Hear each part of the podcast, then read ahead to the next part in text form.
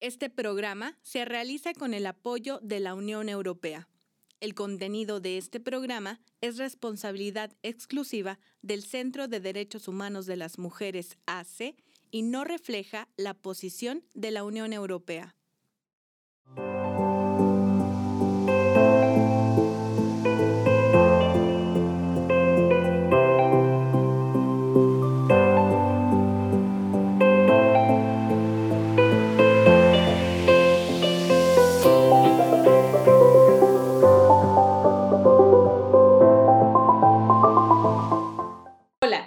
Nombre es Marcela Zamudio y le doy la bienvenida a Nuestras Voces, un programa que realizamos desde el Centro de Derechos Humanos de las Mujeres AC y que es posible gracias al apoyo de la Unión Europea.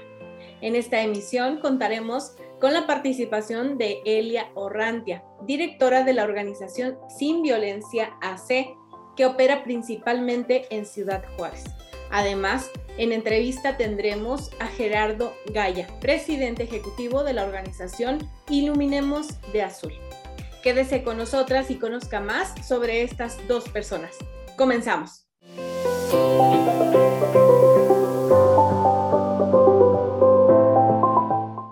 Damos inicio a las entrevistas del día de hoy y me da mucho gusto presentarles a nuestra invitada.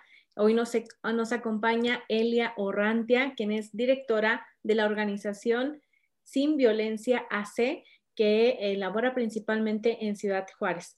Bienvenida, Elia, ¿cómo estás? Muy bien, Marcela, muchas gracias por la invitación. Al contrario, nos da mucho gusto eh, tenerte aquí, sobre todo para que nos cuentes un poco sobre la trayectoria de esta organización. ¿Qué te parece si comenzamos esta entrevista platicando un poco sobre su origen? ¿Cómo fue que se dio que, eh, que naciera este, esta organización?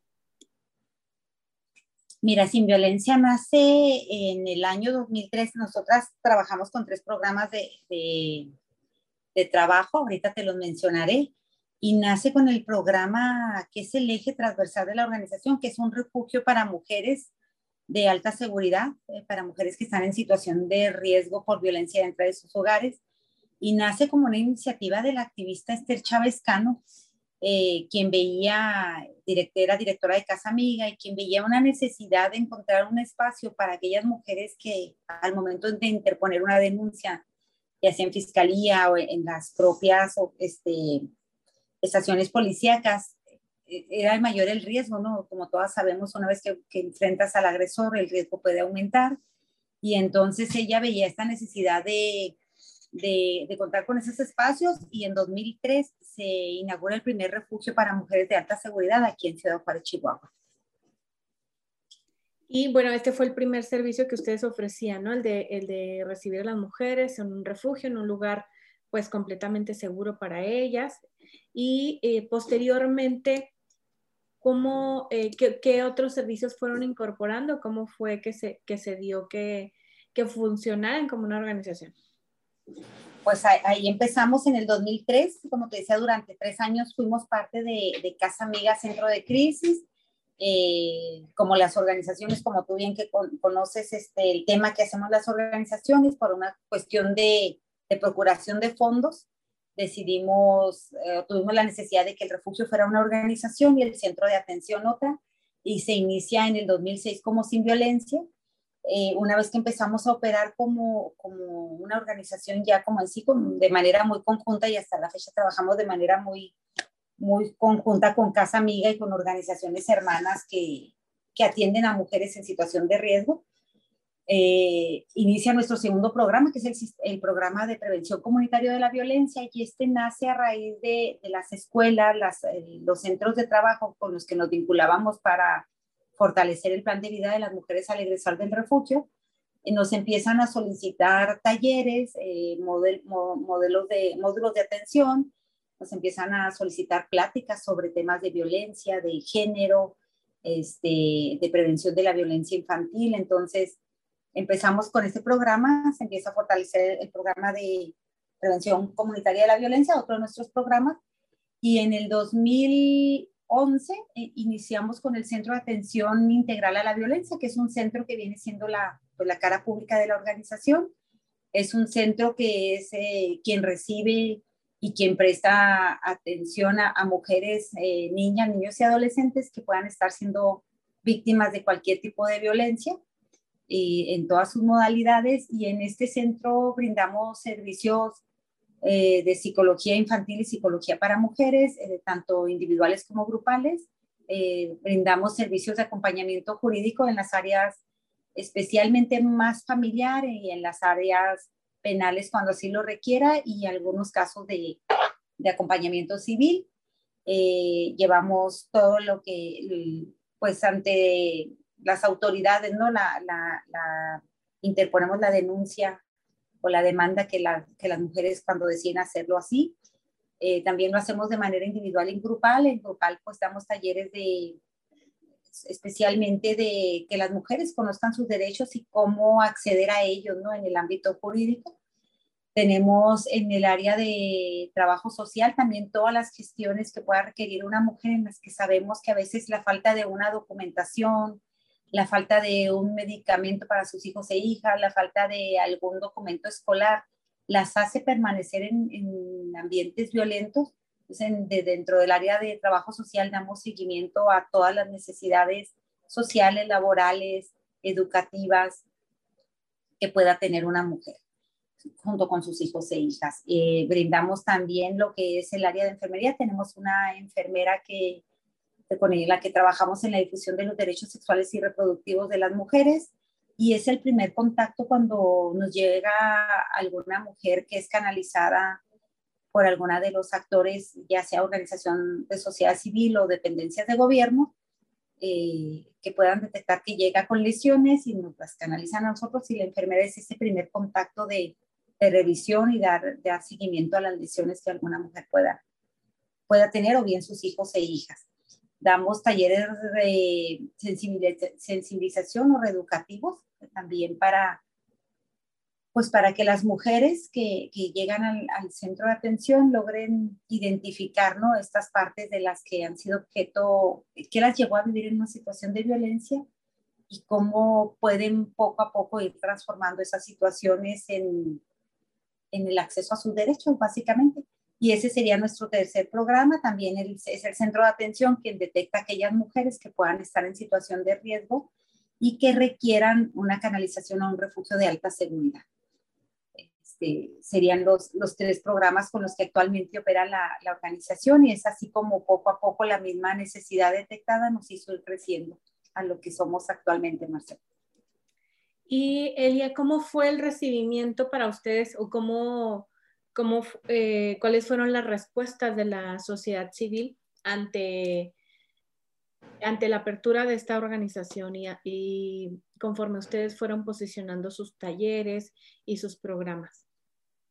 Fíjate que hemos tenido, pues surgimos de, teniendo como fundadora una gran activista que no solo a nivel local, sino a nivel nacional fue reconocida como una derecho humanista, una mujer feminista muy involucrada con todos los derechos de las mujeres, como era la, señora Esther Chávez Cano. Creo que eso sin duda alguna pues le dio la validez a, lo que era el modelo de atención de, de refugio y de, a partir de su iniciativa y a, partir de su razón de ser ¿no? de la organización, es que hemos continuado trabajando en la, en la misma base, fortaleciendo el modelo de atención y hemos, hemos tenido la, estamos convencidas que solamente a través de los vínculos con otras organizaciones es que podemos fortalecer eh, las debilidades que luego tenemos en el ámbito local, municipal, estatal o bien ahora en lo federal. Entonces, si tenemos una relación muy estrecha, pertenecemos a nivel local a la mayoría de las redes que trabajan violencia o temas de mujeres y pertenecemos a nivel estatal al movimiento estatal de mujeres, del que también el CEDEM forma parte y de donde sabemos que habemos o hay grandes activistas que han sido precursoras inclusive de las reformas estatales y también parte de la misma Ley General de Acceso a las Mujeres a una vida libre de violencia. Eh, también a nivel o vinculación con aquellos actores eh, políticos o con aquellas instancias gubernamentales. Hemos buscado siempre tener una cercanía. ¿En qué sentido, Marcela? En, el, en que es, ahí donde muchas veces las mujeres nos llegan, ya sea al Instituto Municipal de las Mujeres a nivel local, al chihuahuense a nivel estatal, a los centros de justicia, a las fiscalías especializadas, eh, al, a los hospital, al Hospital General, al, a la jurisdicción sanitaria en el Hospital de la Mujer. Entonces hemos buscado tener una cercanía muy continua, que tú sabes que esto nos implica que cada que hay un cambio de administración y muchas veces durante el, mismo transcurso de la administración, pues hay cambio de personas responsables o de quien dirige estos entes y es necesario mantener una vinculación muy permanente. ¿Con qué finalidad? Pues con la finalidad de que una mujer que sea detectada y que requiera uno de nuestros servicios no viva esta que llamada o conocida revictimización, sino que pueda ser canalizada de manera muy inmediata a recibir ya sea la atención, la protección o la prevención de un servicio este, mediante la canalización directa sin violencia. Hemos también, tenemos ya tres años que hemos implementado una línea de crisis que funciona 24 horas, 7 días a la semana, la cual como parte esencial es que es operada 100% por el equipo profesional de la organización. No tenemos voluntariado, no tenemos personas externas a la misma, porque sabemos que por la condición de, del refugio, pues podemos tener casos que requieran de una atención muy profesional, muy capacitada, muy sensible, y es de nuestras, pues otro, otro servicio más que otorgamos, ¿no? La, la línea de crisis 24 horas al día, los 7 días de la semana. Elia, bueno, hablando de esta línea, no sé si nos pudieras compartir el teléfono para que también aparezca aquí en pantalla. Claro que sí, el, la línea de crisis es 656, la de Ciudad Juárez, y el número es 407-7952. Eh, ahí con gusto pueden comunicarse en caso de que, de que en algún momento sientan pues alguna necesidad, algún riesgo, alguna situación de violencia que no sepan en su momento cómo resolver y eh, alrededor de cuántas mujeres ustedes reciben, digamos, en un mes. Nosotras tenemos una capacidad de, de recibir a, aproximadamente 150 mujeres de primera vez mensualmente. Este, y eh, de atender, tenemos eh, una psicóloga de área, bueno, en cada uno de los departamentos tenemos un promedio de atención de 35 servicios semanales. Este, ya, ya te estaríamos hablando. Claro que esto varía mucho si a veces son grupales, varía si, si, la, si la gestión de trabajo social te lleva más tiempo. O sea, nosotros contamos con una profesional en cada área en lo que es el centro de atención a la violencia y contamos con un equipo que en el centro de atención somos un equipo de nueve personas y en el centro, en el refugio tenemos una capacidad de atender a 11 familias de manera simultánea o bien a lo que vienen siendo un promedio de 35 personas hablando entre mujeres, sus hijos e hijas. Y el programa de prevención, pues el cual ahorita hay como la mayoría de, los, de las organizaciones nos hemos visto en la necesidad de realizarlo en una modalidad más virtual que presencial, pues también tenemos a, a una persona que es quien, quien da seguimiento a lo, a lo que es el área de prevención y aquí sí trabajamos mucho con voluntariado y con practicantes de, de las áreas de psicología, de trabajo social y jurídico de la Universidad Autónoma de Ciudad Juárez especialmente. Y en el tema eh, de esta línea de emergencia, ¿qué tantos reportes ustedes reciben? ¿Qué tantas llamadas eh, están acompañando? Pues mira, tuvimos un incremento de un 22% en lo que fue la pandemia, Marcela. Yo creo que fue de los incrementos más fuertes este, y no solo recibiendo llamadas de, de situaciones de violencia, sino también recibimos bastantes llamadas en cuestión de ansiedad, en cuestión de aislamiento, en todo lo que sabemos que la pandemia de la, del COVID-19 se vino a sumar a, a, una pandemia, le llamamos nosotros también ya existente, como era la pandemia que hemos padecido las mujeres históricamente, ¿no? Sí, sí recibimos eh, aproximadamente de 5 a, 10 llamadas eh, diariamente esto durante el tiempo que ya se cierra el centro de atención, después de, de las 5 de la tarde y hasta las 9 de la mañana, que nuevamente lo volvemos a abrir. ¿Cuántas personas integran Sin Violencia hace?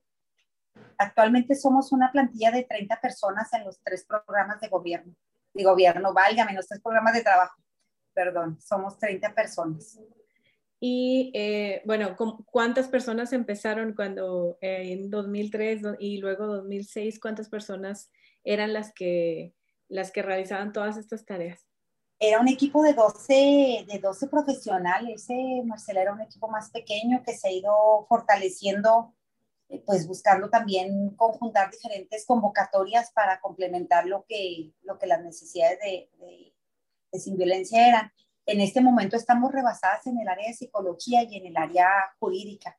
Creemos que son dos espacios que tenemos que fortalecer y que ampliar ya, porque inclusive hemos tenido que estar trabajando de manera grupal eh, con aquellas mujeres que, para no dejarlas en una lista de espera o bien este, en algunos casos sí vamos poniéndolas cuando vemos que la gravedad pues no es tan, tan fuerte, que no están en riesgo, sino que hay una una situación que trabajar con ellas en, alguna gestión jurídica o en algún eh, acompañamiento psicológico, pero que el tamizaje de riesgo nos arroja que no es una cuestión inminente de riesgo porque ya no están con el agresor, hay que trabajar con algunas situaciones más, más del pasado que del presente. Entonces, sí estamos rebasadas, a pesar de las 30 personas, estamos rebasadas ahorita por la demanda que tenemos. En caso, eh, hay mujeres que no, no, quieran solicitar este servicio de, mm, de refugio y por qué, por qué, motivos principalmente son, Elia, por qué se da este, eh, es decir, que de todas maneras son mujeres que están en alguna situación de riesgo, son vulnerables porque sus agresores eh, pueden encontrarlas o saben dónde encontrarlas o viven con ellas pero eh, ¿cuáles son los motivos principales por los que las mujeres deciden no, no entrar a un refugio? Pues como es bien sabido, un refugio tiene que ser un ingreso 100% voluntario, este, en donde la mujer verdaderamente identifique que, que, lo que necesita en este momento es un espacio confidencial, seguro, temporal. Eh, sí hemos detectado casos en los que las mujeres, cuando nosotras realizamos el tamizaje de riesgo y se les llega a ofrecer no solo la opción de un refugio, que tú sabes que puede ser dentro de la misma ciudad, pueden ser canalizadas fuera de la ciudad a través de la Red Nacional de Refugio, de quien somos integrantes desde 2003. Y regularmente, pues, eh, tiene que ver con estas cuestiones muchas veces culturales que ellas no logran detectar realmente el riesgo en el que están cuando tú se los planteas y ves la escala en la que salió el, el tamizaje. Este, muchas veces ellas no están listas, no están preparadas, no reconocen. Entonces, ¿qué se hace en estos casos? Trabajamos con planes de seguridad, sabiendo el riesgo, este, les hacemos eh, ver, claro, el riesgo que está, la inminente posibilidad de por qué no pensar en un feminicidio. Y, les hacemos un plan de seguridad en donde ellas logren detectar si se vuelve a presentar un estallido de violencia, si su vida puede volver a estar en riesgo, si la de sus hijos o hijas puedan estar en riesgo, eh, qué hacer, ¿no? Ante si están en el hogar, si están en el trabajo, si están en, en un área pública. Otra de las cuestiones es el apego que tienen a, a, su, a sus bienes, el hecho de pensar en dejar muchas veces manifiestan que su televisión, que su ropa, por más que nosotras intentamos decirle pues que todo es recuperable, menos la vida, este, hay esta parte. Yo creo que en el fondo sigue siendo este amor romántico, Marcela, de creer que, y, y, este círculo de violencia que todas sabemos, no sabe, ellas saben que muchas veces vienen con nosotras a hacer esta catarsis de, de ser escuchadas, cuando ellas ya, ya tienen la posibilidad de tomar una decisión definitivamente entra todo lo que, lo que van a abandonar. Nosotras seguimos creyendo que ninguna mujer debería dejar su hogar y sus hijos, este, también todas sus pertenencias, sus apegos, eh, por, por, por, una persona, ¿no? Que, que, te está obligando a salir huyendo. Este, muchas veces también están los contextos familiares, en donde vienen, cuando ellas ya están decididas prácticamente, eh, regresan y, en muchas ocasiones ya sea que la madre le dice pues no es tan grave, dale otra oportunidad, en ocasiones sabemos que eh, los padres no les mencionan que pues ellas, ellos van a hablar con el agresor, que pueden ayudarlas, que pueden este, que tomen terapia, etcétera, como que siempre están otras, buscan otras alternativas, inclusive no lo tenemos documentado en como un diagnóstico, pero hemos visto que un gran porcentaje de las mujeres cuando ya deciden tomar la decisión de abandonar el hogar es porque la violencia toca o trastoca de, este, directamente a uno de sus hijos, a una de sus hijas. Y es donde ellas ya ven como que esto ya rebasa lo permitido, lo normalizado. Y es cuando ellas llegan a buscar este, el refugio eh, o un espacio de protección. En ocasiones son canalizadas a las casas de emergencia. La casa de emergencia te sirve mucho también para detectar que en ocasiones ellas no identifican redes de apoyo familiares o sociales y no ven más opciones más que salir huyendo, pero al momento que ellas logran tener un espacio de, de seguridad y de tranquilidad, muchas veces detectan que, que, existe alguna red que no habían ellas contemplado y, también a veces nada más llegan a ser parte de o ser canalizadas a las casas de emergencia este, previo a la, al ingreso a un refugio. Y bueno, luego este proceso que ellas comienzan eh, entrando al refugio, más o menos cuál es el tiempo promedio de estadía y luego de reincorporación a su, a su vida regular. El, modelo de atención de, sin violencia está basado en el modelo de atención de mujeres que nos marca que a nivel nacional la estancia mínima de una, la estancia máxima de una mujer dentro de un refugio es de tres meses. Sabemos que esto, y por todas las violencias y el trabajo que tenemos realizando desde hace 18 años, pues realmente es un, un periodo de estancia que quienes trabajamos con violencia sabemos que en tres meses solo logras trabajar lo más emergente. Este, lo, lo, que hace que el modelo sea un éxito es que trabajas de manera muy integral en todas las áreas que, que te mencioné, psicología, trabajo social, jurídico, talleres de empoderamiento económico, pedagogía, este, psicología infantil, tienen todo un modelo de atención con respecto a una nueva forma de, visualizarse en cuanto a sus relaciones, en cuanto a los espacios de convivencia y todo de manera conjunta pues genera que, que sí logres hacer un, impacto en las mujeres, sobre todo porque trabajas 24 horas con ellas esos tres meses.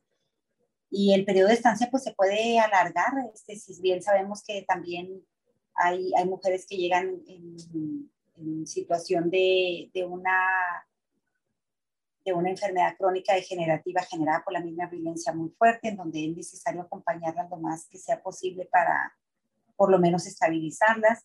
Hay mujeres que llegan con situaciones de violencia física muy severa, eh, en las que es necesaria una recuperación física muy fuerte, lo emocional pues igual, hay que trabajar, aunque hay un modelo de atención psicológica muy establecido, muy fundamentado en una terapia pues breve que sabemos que tenemos tres meses para trabajar con ellas. También puede ser que en ocasiones llegan en estado de gestación y eh, sabemos que una mujer este, embarazada no va a poder incorporarse a una situación laboral que le permita hacer un plan de vida libre de violencia.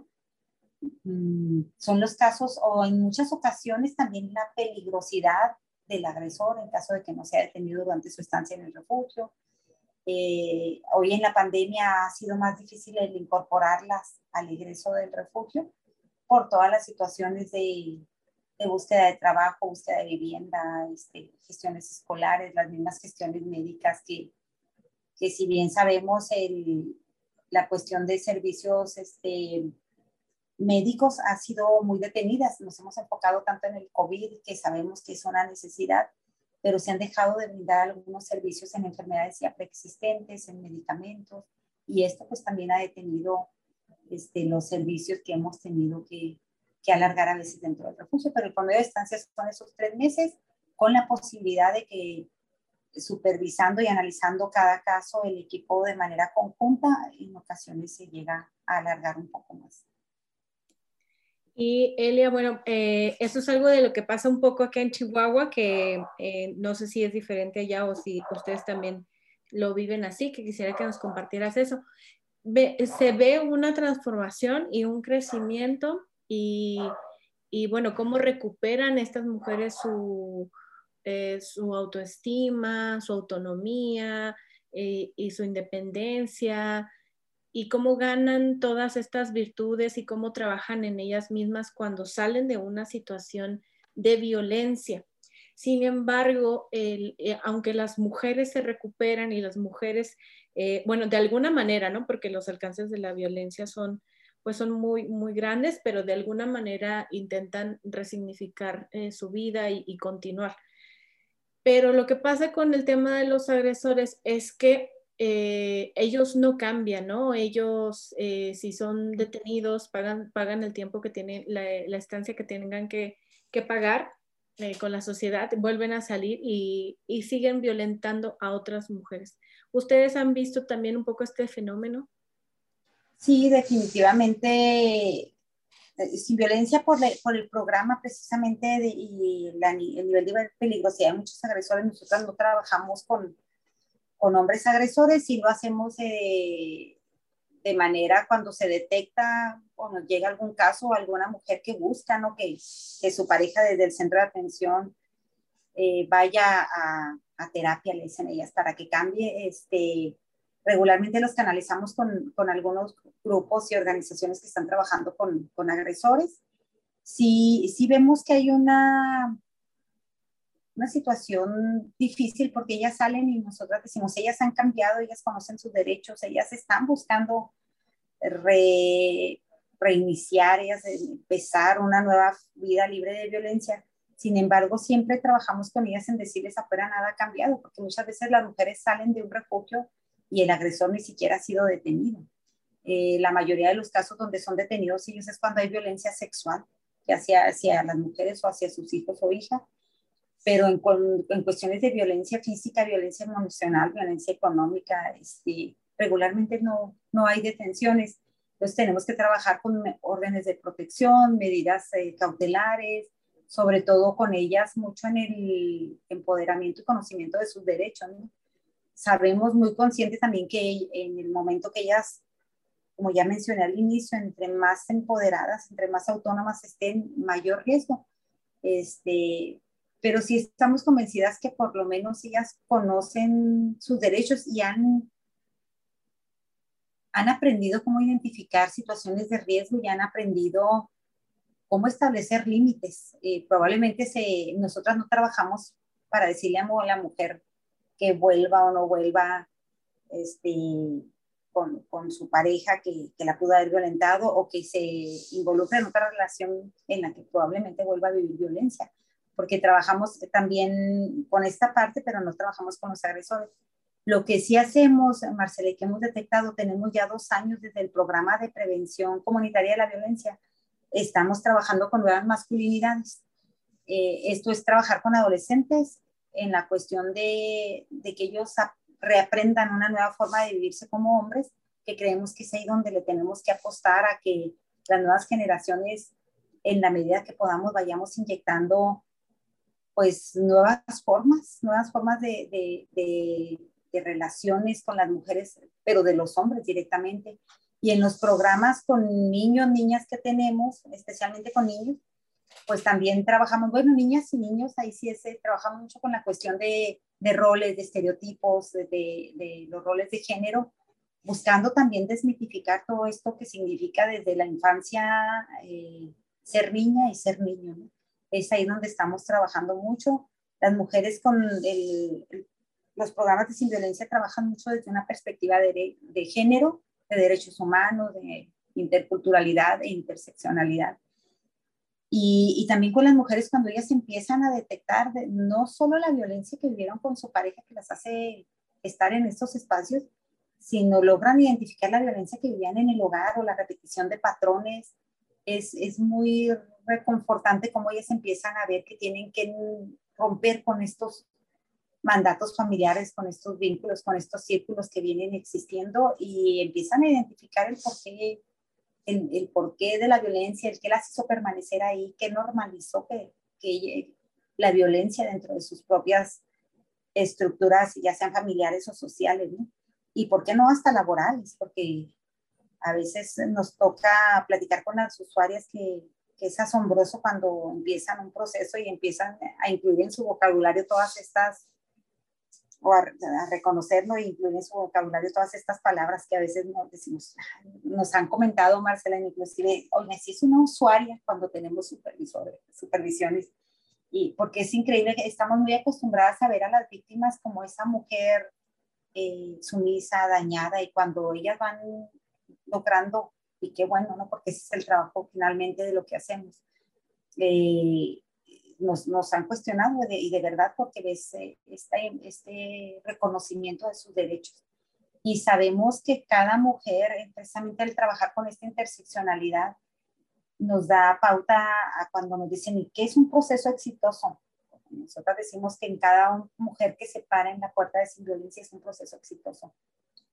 Porque sea cual sea la ayuda que ella haya venido a solicitar, el apoyo, la información, ella se atreverá a dar ese paso de saber o de decir, hay organizaciones, hay dependencias, hay instancias que, en las que yo puedo apoyarme. Entonces, eso es el primer paso, el atreverte a, a acercarte y de ahí podemos ver unos cambios este, que tienen que ver con un proceso muy personal de acuerdo a las vulnerabilidades que tiene la mujer cuando llega a la organización.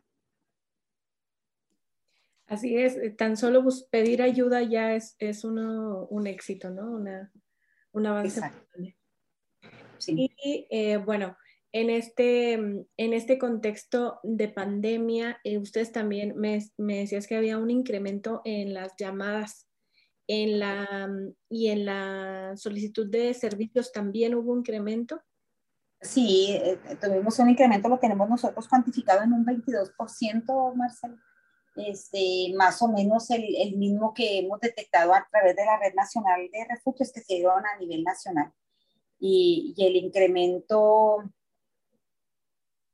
también tenía que ver con una severidad, el aislamiento les cortó a ellas este, espacios de, de redes, de redes familiares, de redes sociales, las hizo de, de un día para otro, ¿no? Estar confinadas en un mismo espacio 24 horas porque muchos de los agresores también dejaron de, acudir a sus espacios laborales. Entonces, en espacios eh, muy pequeños, en muchos de los casos, eh, con hijos e hijas en la casa, el agresor en la casa 24 horas, era sin duda alguna un detonante que, se veía reflejado en violencia pues, psicológica, este, física y, económica. La económica es una, una, violencia que se detectó mucho durante la pandemia.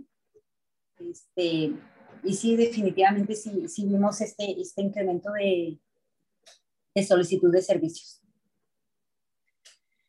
Sí, así es. Bueno, y esto, esto no pasó solamente en, en, pues aquí en el estado de Chihuahua, ¿no? Sino que es algo a nivel nacional que, que, se, que se vio este aumento. Elia, ¿cuáles son actualmente los talleres que tienen ustedes en puerta como para, para las mujeres que estén interesadas en tomar uno de estos talleres, ya sea de manera virtual y cuando eh, sea posible de manera presencial? Ya, pues tenemos un taller para adolescentes, mujeres y hombres, este, que tiene que ver también con todas estas formas de género y masculinidades. Tenemos un taller que denominamos jurídicamente hablando, que es hablar sobre todo lo, los eh, derechos y, las formas de, interponer una denuncia o acercarte a, a, la justicia, ¿no? A hacer justicia a, la situación que estés viviendo. Tenemos un taller que se llama Creando y Conociendo y Creando mis redes de apoyo, que tiene mucho que ver con esta parte de, de que las mujeres vayamos detectando que no solamente la familia es una red de apoyo, sino que existen otras redes de apoyo que podemos con las que podemos contar y que pueden ser una, una alternativa ante una situación de violencia o de vulnerabilidad. Trabajamos también con un taller, este, tenemos dos años trabajando en una problemática que vimos que muy, muy contenta ¿no? de esta parte donde hoy se, le, se, se considera a niños y niñas como sujetas de derecho.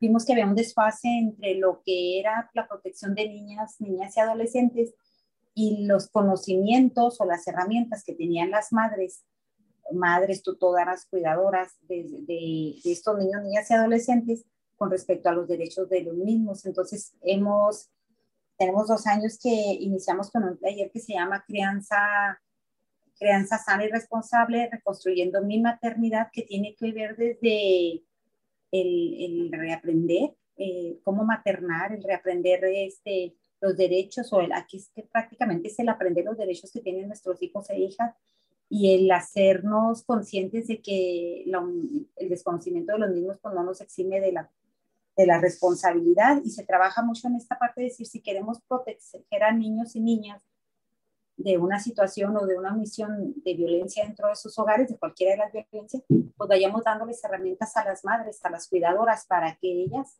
puedan ejercer un maternaje informado, sobre todo este, un, maternaje sano, informado, responsable.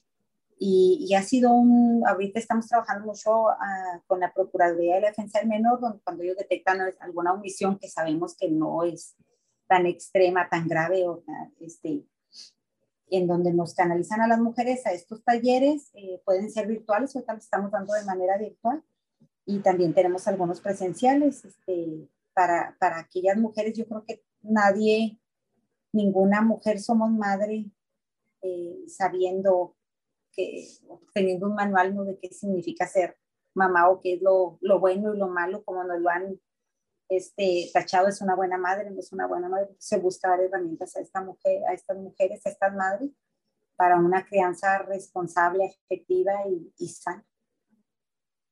Así es. Y Elia, para ir cerrando un poco esta entrevista, ¿cuáles son sus redes sociales? ¿Cómo podemos enterarnos de los eventos que ustedes eh, promocionan? Ahorita nos pueden encontrar nada más por Facebook. Estamos en, remodelación de nuestra página. Esperamos ya en estos, en un mes máximo ya la tengamos por ahí funcionando, pero nuestra red social es Facebook y, y nos pueden encontrar a través así con el nombre completo Sin Violencia Hace Ahí regularmente siempre estamos promocionando nuestros talleres, este, las actividades que la organización está eh, realizando y pues la otra es a través de los teléfonos de la misma, de la misma organización, este, la línea de emergencia y también el, el 407-7947 que también funciona, este, trabajamos de lunes a sábado. Muy bien, bueno, de todas maneras van a estar apareciendo en pantalla esta información, tanto el Facebook como el teléfono de Sin C, para que si, bueno, se quedan con alguna duda o si eh, hay mujeres que nos están viendo de Ciudad Juárez y que necesiten algún servicio, puedan acudir. Elia, ¿algo más que te gustaría agregar? Pues cada que me entrevistan, Marcela, yo siempre digo que, que hay que aprovechar este espacio para aquellas mujeres que nos puedan ver por cualquiera de los medios de difusión que sepan que existen espacios en los que podemos acompañarlas, eh, que se sepan no responsables de, de, las violencias que viven y que, ¿por qué no?, busquen, se den la oportunidad de buscar, de acercarse a estos espacios de acompañamiento para cambiar esta situación que están viviendo, que sepan que no es normal y que sin violencia existe para, para acompañarlas en cualquiera de nuestros programas de trabajo. Así es, y que otra realidad es posible, otro, otra vida sin violencia es, sí existe. Exactamente, que, que, hay formas y, sobre todo es, es, naturalizarla, ¿no, Marcela? Creo que la tenemos tan naturalizada y, y, nos llegamos a creer que realmente no logramos vivir este, por nosotras mismas, subsistir por nosotras mismas, que sepan no solo la organización sin violencia, trabajamos en redes con muchas organizaciones y también hay instancias de gobierno que, que se han sensibilizado y que están ahí para que ellas puedan acercarse, interponer una denuncia y recibir un acompañamiento para cambiar la realidad que están viviendo.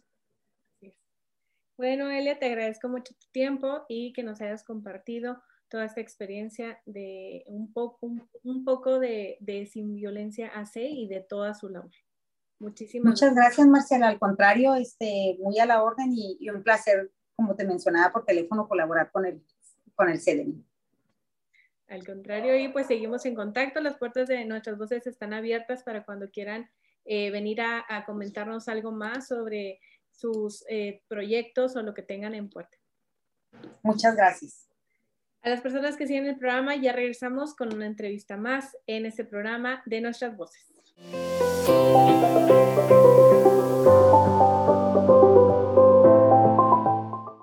Continuamos en el programa de nuestras voces y eh, bueno, para esta ocasión ya me acompaña Gerardo Gaya, quien es el presidente ejecutivo de Iluminemos de Azul. Bienvenido Gerardo, ¿cómo estás?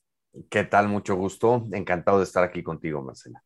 Igualmente, nos da mucho gusto recibirte, sobre todo para que nos cuentes sobre esta organización y sobre toda la labor que ustedes tienen. Platícanos, me gustaría que nos contaras desde el principio, ¿no? Eh, cómo fue eh, que comenzó Iluminemos de Azul? ¿Cuál ¿Desde dónde nació esta idea de crear esta organización? Mira, nace con el objetivo primero de crear conciencia, ¿no? De crear conciencia y visibilizar el autismo, que es una condición invisible a los ojos, para poner el tema en la conversación pública. Eh, como principal objetivo, cuando la fundamos hace en el 2015, en marzo del 2015, pero después nos dimos cuenta que eh, también deberíamos de trabajar por las familias, ¿no? Y empezamos a centrar nuestro trabajo mucho más en apoyo a familias y también en temas de incidencia pública. Al final del día lo que buscamos como organización es realizar cualquier acción que nos permita incrementar o mejorar la calidad de vida de las personas con autismo y sus familias a través del empoderamiento, a través eh, de la concientización de la sociedad, a través de políticas públicas, a través de hacer visible pues algo que es invisible a los ojos, ¿no? Y nace a partir de cubrir este vacío de, de conciencia social para promover la concientización, pero también yo digo para provocar un interés, ¿no? Porque una vez que existe el interés se suman voluntades y una vez que existen las voluntades es mucho más fácil que suceda todo. Muchas veces nosotros no somos responsables de, de, acciones concretas y particulares, pero sí creemos también que la concientización es el detonante de todo. El, el tema de visibilizar y concientizar es el primer paso para la inclusión. Así es. ¿Y eh, cómo es el proceso? ¿Cómo, ¿Cómo llevan ustedes la concientización? Siento que es una palabra pues muy grande, ¿no? Y difícil de lograr esta meta. ¿Cómo haces que las personas que están alejadas, en este caso, por ejemplo, del autismo y de, y de lo que significa em, tener un hijo o un familiar que vive con autismo, ¿cómo, cómo haces que estas personas que están alejadas empaticen pues mira, eh, parte de lo que hemos eh, promovido es justo crear comunidad, ¿no? Los grandes cambios sociales nadie los ha hecho solos, ¿no? Se han, se han, se han realizado a base de crear comunidad y de todos tener el mismo objetivo. Eh, crear conciencia yo creo que es, hasta cierto punto puede sonar simplista, por un lado, por otro lado, es un intangible en el mundo de los indicadores de impacto, ¿no? Pero al mismo tiempo, para mí se trata de hacer todo lo que podamos hacer para que el tema forme parte de la conversación pública a través de entrevistas, notas de prensa, a través de estrategias de relaciones públicas, a través de estrategias también de mercadotecnia social, ¿no? Buscando alianzas con marcas, con empresas, con sectores, con actividades deportivas, culturales, que nos permitan poner el tema en la conversación pública y a partir de ahí empezar a trabajar para, para generar más impacto, obviamente, ¿no? Y mucho lo hemos hecho eh, eh, generando contenidos, generando contenidos que informen por un lado a la sociedad y generando contenidos que empoderen a las familias de personas con autismo. ¿no? Afortunadamente hoy somos mucho más los que estamos dispuestos no solo a compartir nuestro testimonio, sino también a hablar del tema y a fomentar el tema. Hemos sido muy eh, promotores de la importancia que tiene de hablar de autismo en nuestros propios contextos, en nuestros propios entornos cercanos, porque eso empodera a la persona y empodera a la familia, provoca entornos de mucho mayor eh, comprensión y, de empatía, pero también el valor de poner el tema en la conversación pública en donde no hay foro pequeño, no hay entrevista pequeña, no hay programa de radio, podcast, entrevista en medios digitales o en medios impresos, que, sea acción pequeña, porque nunca sabes a quién le hablas, nunca sabes quién te lee y, mucho de lo que hemos hecho es sumar voluntades. Una acción pequeña lleva a otra pequeña y las acciones pequeñas se pueden hacer de manera grande también. Así es, y bueno, tiene, eh, tienes toda la razón. Toda la información, cómo empodera la información, hace, hace que haya cambios verdaderos y sobre todo en estas familias que en algún punto pueden llegar a sentirse eh, perdidas o solas sin saber a quién acudir. Y eh, bueno, cuéntanos un poco también, bueno, ya tienen ustedes seis años, ustedes están en el centro de México o, o, el centro del país, pero ¿dónde más hay cómo han creado estas redes de, organizaciones a lo largo del país. Eh, no así, primero eh, con un espíritu de colaboración, ¿no? Yo creo que parte del ADN de nosotros como organización es em, eh, que juntos podemos llegar mucho más lejos, ¿no? A lo mejor solos vamos a tener el resultado más rápido, pero juntos podemos llegar más lejos. Una organización al final del día pequeña, pero que tiene un alcance a nivel nacional, solo lo, logra desde una postura constructiva y colaborativa, ¿no? Y hemos tenido el, pues el grandísimo privilegio y oportunidad de colaborar con más de 140 centros de asociaciones de todo el país para hacer acciones conjuntas que al final del día cumplan con los objetivos mutuos, ¿no? Y siempre eh, el, eh, ¿cómo te diré? El bien común por encima de todo y el impacto, ¿no? Mucho más allá de cualquier interés, el hecho de promover acciones colaborativas que exponencien el resultado en el alcance a donde llegamos nosotros, porque al final eh, como organización estamos basados en la Ciudad de México, somos muy activos en diferentes estados, como Chihuahua, por ejemplo, pero el alcance de lo que se tiene más hoy en el mundo virtual pues antes trabajábamos a lo mejor promoviendo nuestra comunidad en México, pero hoy nos damos cuenta del impacto que tenemos en toda América Latina, ¿no? En donde cerca del 12% de nuestro padrón de beneficiarios no reside eh, físicamente en México, sino en otros países, ¿no? Que es donde hemos tratado pues como buenas organizaciones que somos sumamente resilientes, de sacar lo mejor de las circunstancias para generar mucho mayor impacto. Y la,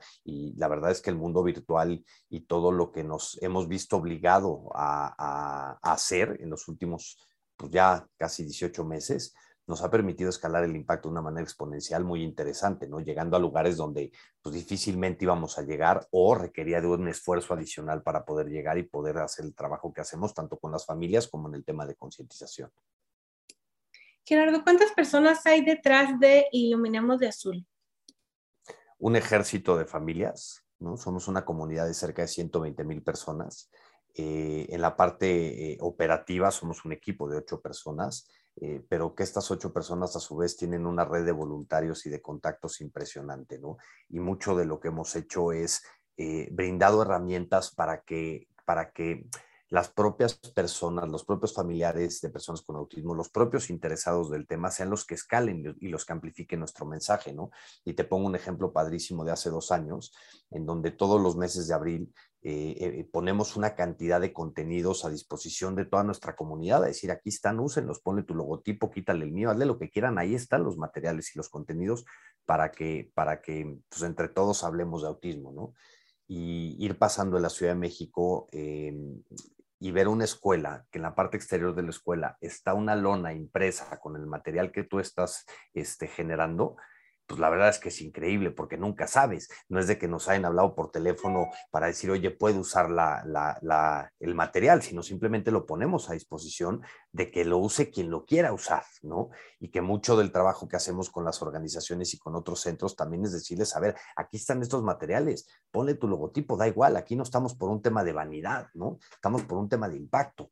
Y, eso nos ha permitido, pues obviamente, escalar el, tema de, que forme parte de la conversación, ¿no? El trabajo que hacemos con equipos de fútbol, por ejemplo, ¿no? Entonces hacemos acciones a lo mejor más masivas que nos permita poner a gran escala, digamos, el, el tema en la conversación, pero también acciones mucho más chicas y mucho más tácticas, les llamo yo, para, para, pues para tratar de buscar ese efecto sándwich, ¿no? De poco sirve hacer campañas masivas si no hay campañas estratégicas abajo y para eso, pues trabajamos mucho con estos contenidos para empoderar a las familias, para ponerlos a disposición de los demás, pues ahora sí que toda nuestra comunidad, ¿no? Para, entre más seamos fomentando la inclusión, más rápido la vamos a tener, ¿no? Y eh, bueno, en el ya hablando de números, ¿cuánta es la población? ¿Cuántas son las personas que viven con un, con un trastorno que entra dentro de este espectro autista? Se estima en México, el único estudio de prevalencia que hay, eh, eh, indica que uno de cada 115 personas está dentro del espectro autista en este país. Estamos hablando de casi 1.2 millones de personas en este país, no es una cosa menor. Lo que pasa es que estamos llegando muy tarde al diagnóstico en algunos casos. En un autismo a lo mejor leve, ¿no? O de alto funcionamiento, o Asperger, como ahora sí que la clasificación diagnóstica que cada quien quiere utilizar, em, hay casos en donde estamos diagnosticando a los 38 años de edad, ¿no? Y, no podemos permitir eso. Entre más pronto sea el diagnóstico, pues mucho mejor obviamente va a ser eh, la intervención temprana, ¿no? La intervención oportuna para que al final del día, eh, pues la persona, yo parto de un principio básico de desarrollo humano y desarrollo personal en el empoderamiento de la persona. Si tú no estás bien como persona, difícilmente vas a estar bien con las relaciones que te rodean y con tu entorno. Si tú como familia no estás bien en, en, en temas emocionales, en tema de recibir un acompañamiento ante el diagnóstico, pues de que puede ser sumamente abrumante y puede ser muy complejo, ¿no? Pero si no estás bien tú como familia, pues difícilmente vas a estar bien en lo demás. Tratamos de provocar círculos virtuosos a partir de eh, brindarles herramientas socioemocionales a las familias, no solo tema de contenidos, no solo promoviendo el tema de que hablen de autismo, sino también servicios como la línea de apoyo emocional que tenemos o grupos de apoyo de padres para padres que, hemos ido desarrollando de manera virtual a raíz de la pandemia.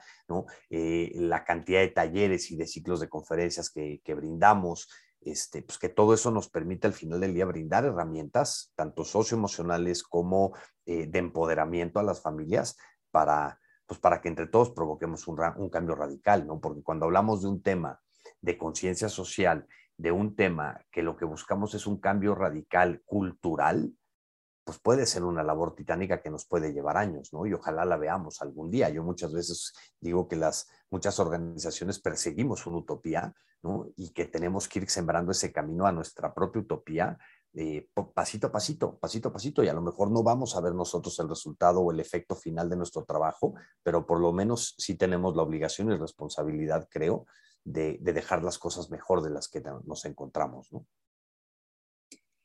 Y bueno, eh, ahora que, tomas este tema ¿no? de las familias y cómo necesitan un trabajo integral para que estén, estén ellos bien como núcleo y entonces apoyar a la persona que, que vive con, con, autismo, ¿cómo, cómo sería em, o qué tan caro resulta sostener eh, los tratamientos o las terapias que se necesitan? Mira, yo creo que es una de las grandes deudas que tenemos como país para para, para toda nuestra comunidad porque no tenemos los datos, ¿no? Eh, y, incluso representa un gran problema, porque en materia de política pública, pues el impulsar leyes y el impulsar eh, políticas públicas sin datos que realmente sostengan las teorías es intuición, ¿no? O sea, por más que esté basada en conocimiento. Y eso es un gran reto que tenemos. Nosotros como organización tenemos estimado que el costo de tratamiento, de intervención de una persona con autismo oscila entre los 18 mil pesos y 48 mil pesos mensuales pero lo que no estamos dimensionando es, eh, por un lado, el efecto empobrecedor en la familia que eso conlleva, ¿no? No estamos dimensionando el costo social que estamos asumiendo, que yo digo, ¿cuál es el costo de la exclusión? ¿Cuál es el costo de no hacer nada? ¿no? y porque no nos podemos dar el lujo cuando dimensionemos la problemática de cuál es el costo de la exclusión social de una persona con autismo, además del costo de vida de la persona con autismo, nos vamos a dar cuenta que tenemos una oportunidad inmensa y una, pues una, no solo la responsabilidad, sino una oportunidad inmensa de transformar el tema a partir de un desarrollo social, de un desarrollo país, que es donde yo digo, no de un asistencialismo, ¿no? Porque brindando herramientas de, diagnóstico temprano, brindando eh, eh, herramientas de, intervención temprana, las propias personas que hoy están eh, excluidas y que pueden formar parte de la sociedad y, ser integradas o ser incluidas de manera integral, perdón, tienen un potencial que, no lo hemos cuantificado. Yo digo que si esos datos los llevamos a Producto Interno Bruto, nos daríamos cuenta de lo urgente que es por resolver el tema de la exclusión social, ¿no? De personas con discapacidad y con autismo, que si le subimos el tema de discapacidad, pues el tema se vuelve en billones o en miles de millones de pesos, ¿no? Y creo que es una oportunidad y una deuda que tenemos como organizaciones y como propio país el generar esa información socioestadística, antropológica, socioeconómica, que nos permita dimensionar realmente eh, los problemas sociales para poder actuar de una manera correcta ante ellos, ¿no? Así es, que volveríamos al tema de la información. y este todo empieza, y todo empieza para mí con el tema de, de, la, de la, sensibilización, de la, de la visibilidad, de la creación de conciencia, porque eso suma voluntades, ¿no? Y a partir de la suma de voluntades es donde encontramos los caminos para poder actuar y poder impactar.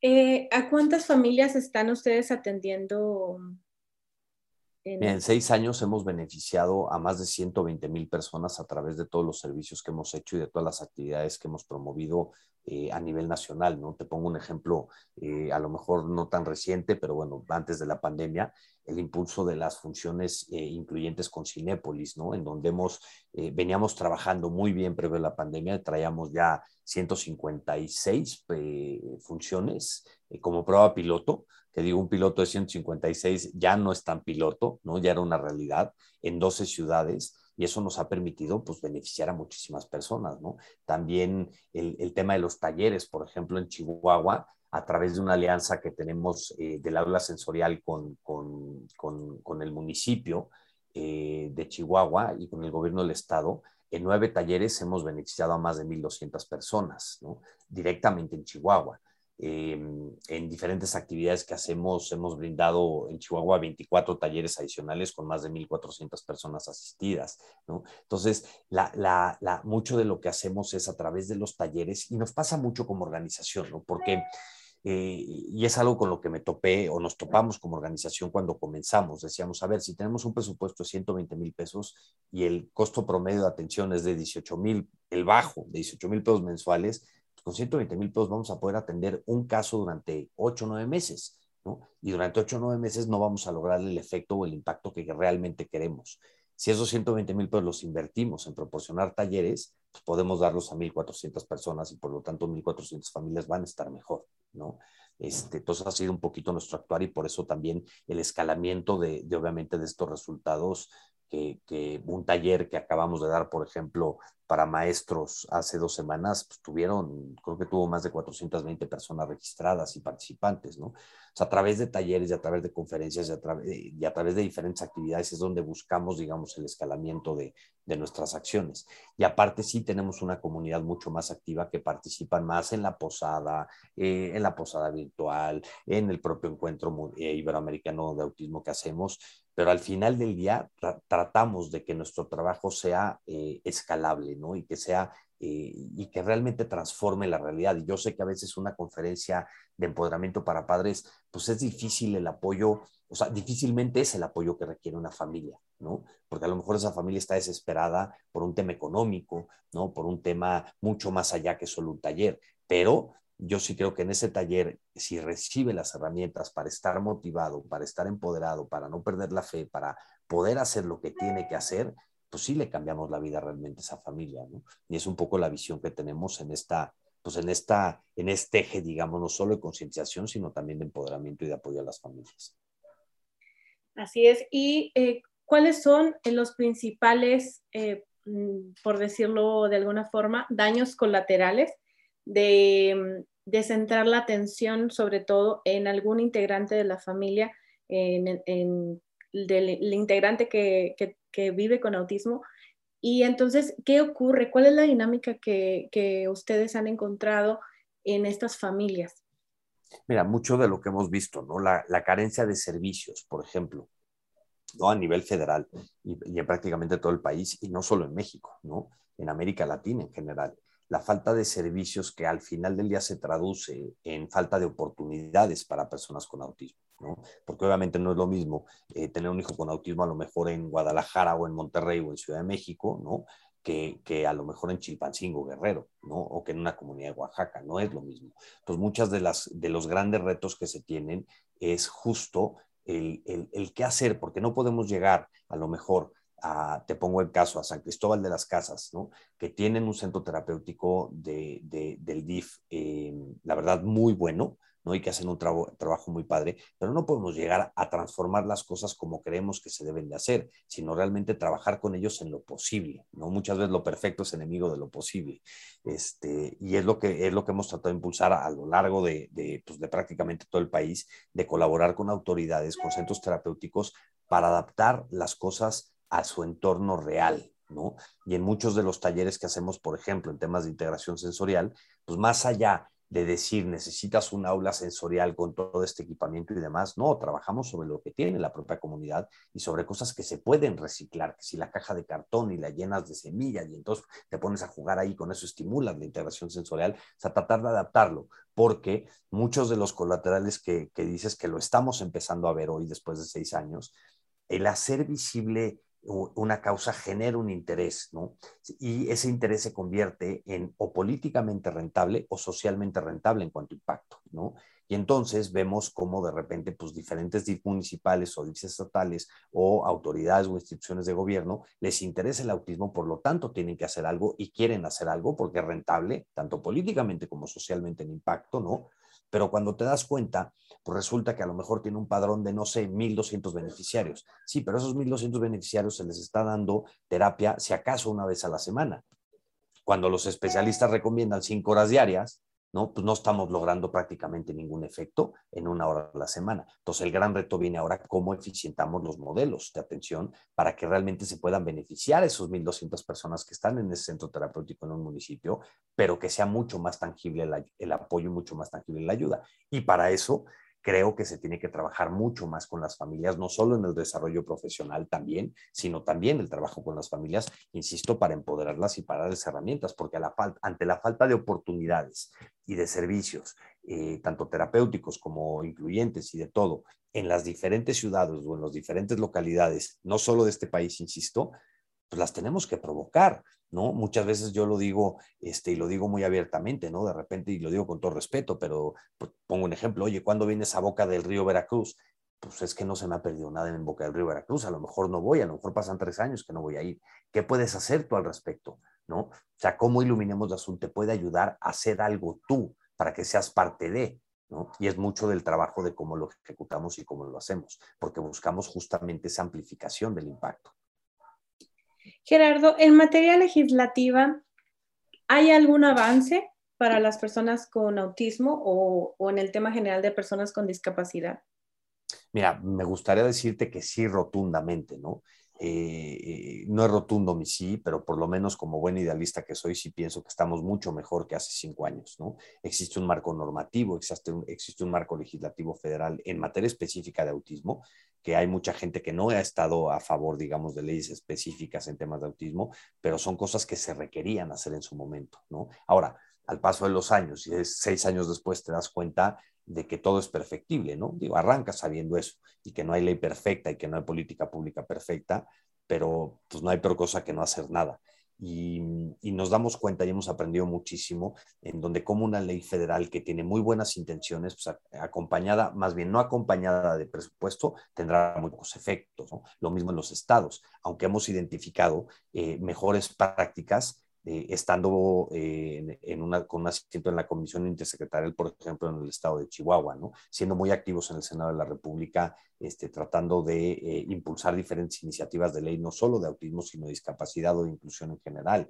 Este, y todas esas cositas te vas dando cuenta que son perfectibles con el tiempo, ¿no? Hoy la ley federal urge reformarla. ¿No? O sea, y se, y, se promulgó hace seis años, sí, pues no sabíamos lo que sabemos hace, hoy no sabíamos lo que sabíamos hace seis años, obviamente, ¿no? Este, pero me gusta pensar que vamos por buen camino, pero estamos en una etapa, creo, también de aprendizaje y que eso nos lleve a la madurez, ¿no? Como, como, como propuestas legislativas y sobre todo, pues que también tiene que haber una voluntad política para asignar presupuestos y que realmente pasen las cosas y que no se quede solamente en un discurso. Así es. Gerardo, em, ¿hay algún, eh, alguna historia eh, de éxito que recuerdes que, o que haya sido muy significativa para, para la organización en la que ustedes hayan visto un antes y un después? Bueno, me imagino que todas las familias que, que reciben un servicio por parte de ustedes hay un cambio, ¿no? Pero, pero alguna en particular que tú recuerdes y que nos pudieras compartir. Mira, me gustan, me, me gustan mucho dos, una más reciente y otra a lo mejor no tanto, ¿no? Pero hoy estamos viendo cómo las sesiones de grupo de apoyo que tenemos, que son de padres con padres para padres, eh, eh, les hacemos una encuesta al principio de la sesión y en donde les preguntamos cómo te encuentras hoy, ¿no? Y el 50% declara estar eh, frustrado, estar este, en, su mayoría frustrado y en su mayoría también con mucho miedo, ¿no? Con mucha ansiedad, de, pues, por los diferentes retos que representa tener un hijo con autismo. Y cuando terminamos la sesión, les, le hacemos la misma pregunta y el 0% se encuentra frustrado, se encuentra con miedo, ¿no? Entonces, eso tiene un impacto impresionante, creo, en las familias, por lo menos en la persona que, nos acompaña, pero eso al final del día pues, son, son, ahora sí que em, ondas expansivas, ¿no? De, de, bienestar, a lo mejor le podemos llamar, ¿no? Y me gusta mucho también el caso que hicimos en la Ciudad de México del Rey León, en donde impulsamos una función adaptada del Rey León, la superproducción que estaba en el Teatro Telcel, y, cuando salimos con la comunicación de función incluyente del Rey León, eh, nuestra comunidad, y fíjate qué, qué paradójico, ¿no? Está tan acostumbrada a que eso no suceda que lo primero que nos preguntaban es, ¿cómo puedo llevar a mi hijo? Y nuestra respuesta era, no, no, no, no puedes, tienes, es la función para tu hijo, ¿no? ¿Por qué? Porque va a haber menos estímulos sensoriales, porque todo el personal del teatro va a estar debidamente sensibilizado y un largo etcétera, ¿no?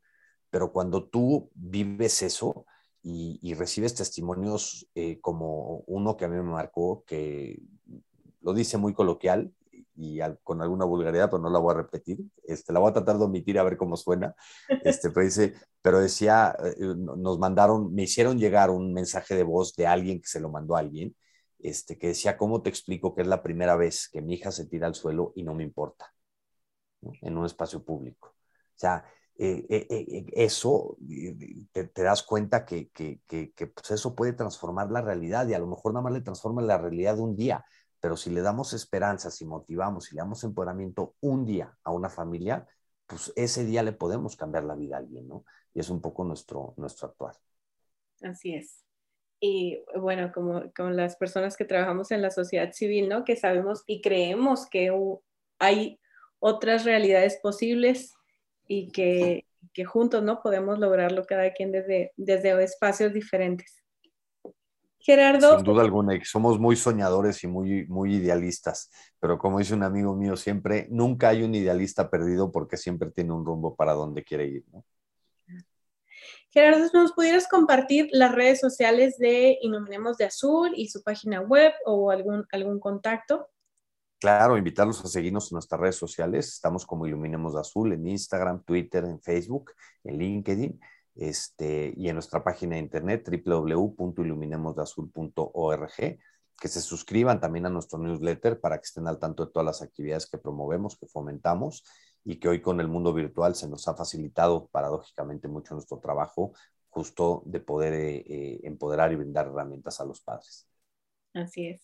Bueno, pues aquí van a estar apareciendo en la pantalla la información de Iluminemos de Azul para que puedan seguirlos. ¿Y algo más que te gustaría agregar a esta entrevista, Gerardo? Nada más agradecerte, ¿no? Y resaltar un poco el tema de, derechos de personas con autismo y sus familias, ¿no? A mí me, a mí me, hay veces que me vuela la mente el hecho de que a pleno siglo XXI tener que estar promoviendo, defendiendo y defendiendo derechos humanos, ¿no? Que están garantizados en nuestra propia constitución y sin embargo eh, eh, sin embargo no se respetan y eso nos obliga a nosotros a hacerlo, ¿no? Pero señalar mucho el trabajo que, se viene haciendo con diferentes comisiones eh, estatales, federales, para justamente para, para defender y promover esos derechos. Yo digo, pues al final el de una persona con autismo es una persona como tú y como yo, persona ante todo, ¿no? Con una clasificación diagnóstica que lo condena o que lo etiqueta socialmente, pero al final del día es una persona y nuestra obligación como sociedad, como empresas, como gobierno, pues es generar las oportunidades que no han tenido, ¿no? Y es como, como pues mucho del actuar que debemos de hacer, ¿no? No solo defender los derechos, sino también promoverlos y también promover la propia participación y que las propias personas con autismo también tienen voz y tienen derecho a decir cosas en esto, ¿no? Y a crear comunidad para, para provocar grandes cambios, que es lo que buscamos. Así es. Muchísimas gracias, Gerardo, por la participación en este programa de Nuestras Voces, que eh, queda a su disposición por si luego quieren venir a darnos a conocer alguna información extra sobre eh, su trabajo, pues son bienvenidos. Muchísimas gracias. A las personas que siguen el programa, ya regresamos para el cierre de esta emisión.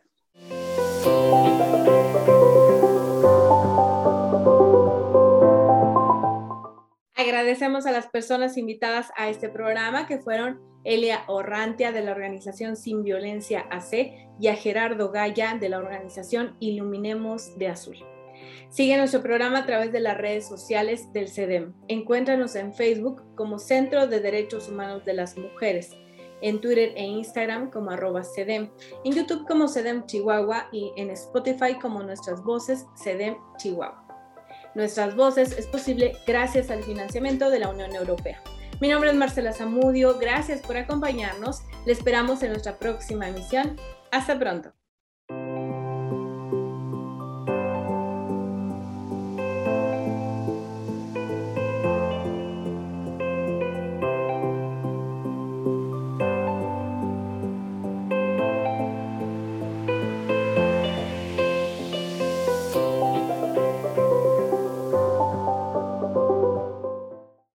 Este programa se ha realizado con el apoyo de la Unión Europea. El contenido de este programa es responsabilidad exclusiva del Centro de Derechos Humanos de las Mujeres AC y no refleja la posición de la Unión Europea. Las opiniones aquí vertidas son responsabilidad de quienes las emiten.